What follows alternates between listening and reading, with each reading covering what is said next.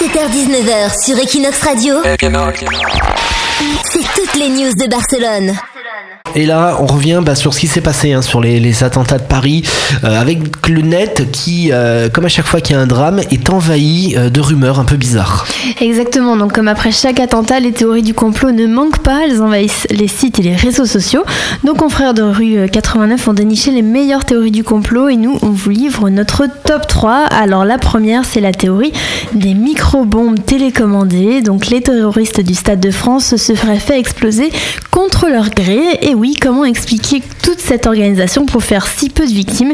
Eh bien voici la réponse. Les services de renseignement français ont dissimulé des explosifs sur tous ceux qui allaient participer aux attentats, attentats que les services de renseignement ont organisés bien Mmh, sûr. bien sûr. Et donc ils ont activé leurs bombes pour effacer les traces. Voilà, c'est logique. Hein. Le site Wikistrike assure, je cite, Le terroriste n'a jamais voulu se faire sauter, il devait attendre et aller chercher les autres en voiture après leur fusillade.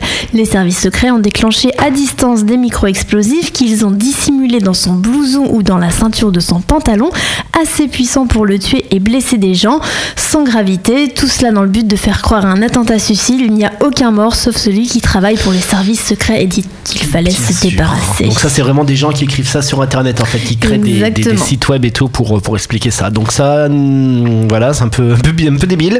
Le suivant, là, Deuxième, euh, deuxième théorie, c'est la cabale. Donc une organisation mondiale essaie de déclencher une troisième guerre mondiale. Ah, mais ça, on l'entend à chaque fois depuis le 11 septembre, tu l'entends cette histoire. Exactement, donc on l'appelle la cabale, elle est formée par au moins les États-Unis, les Saoudiens et les Israéliens. Ah, le- dire, il faut qu'il y ait Israël dans ces histoires, généralement, sinon ça marche pas. Et c'est le, site stopmensonge.com qui révèle le poteau rose.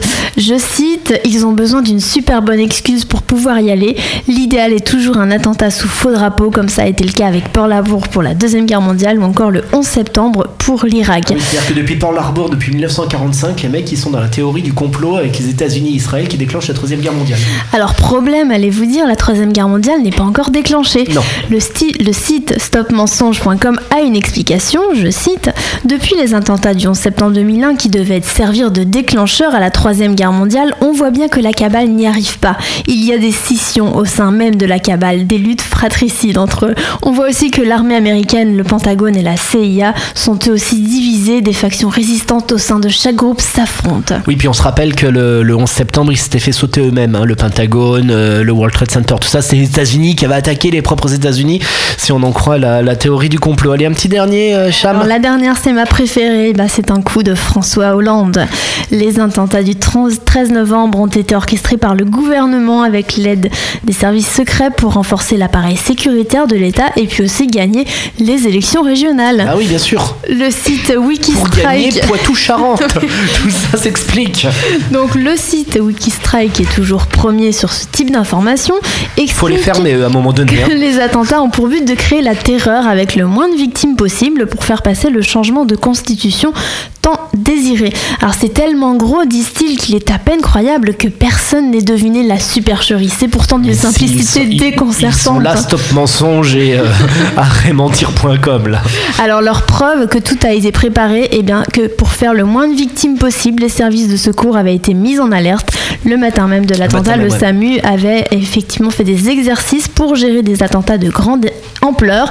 Et c'est Patrick Pelou, urgentiste de profession, qui a vendu la mèche sur France Info. Il avait dit Le hasard a fait que le matin au SAMU de Paris avait été organisé un exercice sur des attentats multisites, donc on était préparés. Non mais ça c'est vrai, mais ils en font tout le temps en fait les répétitions. C'est comme la police, l'armée, les pompiers, le SAMU, ils font toujours des répétitions de, de drames. Comme mais c'est pas pour ça qu'il y a forcément un complot. Mais c'est vrai que le vendredi 13 au matin, il y a eu des, des- des trucs du SAMU. Exactement. Bon bah merci voilà euh, Cham pour cette revue des fous du net là, des tarés. Voilà, espérons que, que ces sites y ferment à un moment donné. 17h-19h sur Equinox Radio, c'est toutes les news de Barcelone.